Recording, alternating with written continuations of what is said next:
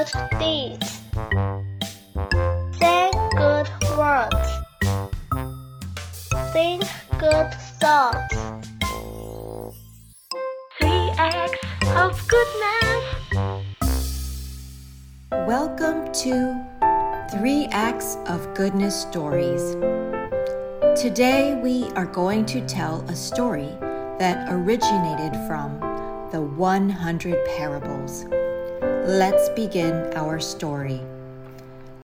Dividing Biscuits.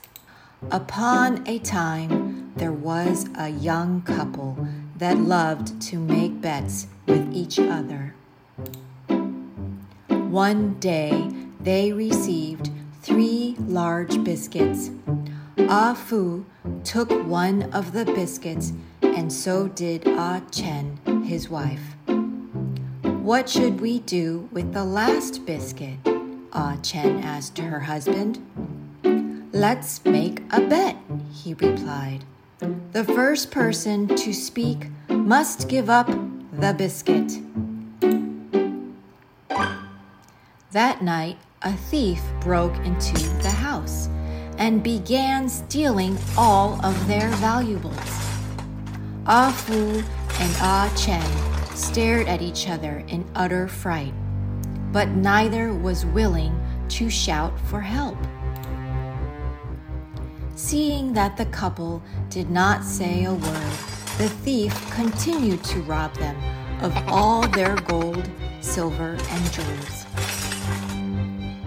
He then grabbed Ah Chen's hand and began removing her ring and gold bracelet. This was too much for Ah Chen to bear, and finally she screamed for help. As the startled thief escaped, Ah Chen cried out to her husband, Catch him! Don't let him get away! But Ah Fu just sat on the bed laughing. I won! I won! The biscuit is mine!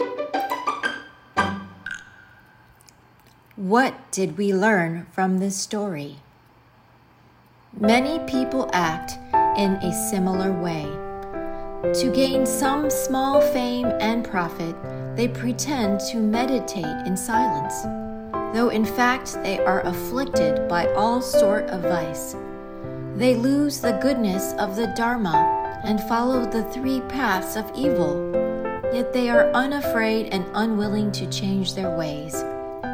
They are untroubled, though they indulge in sensual pleasures, though such pursuits inevitably lead to suffering, just like the foolish man in the story.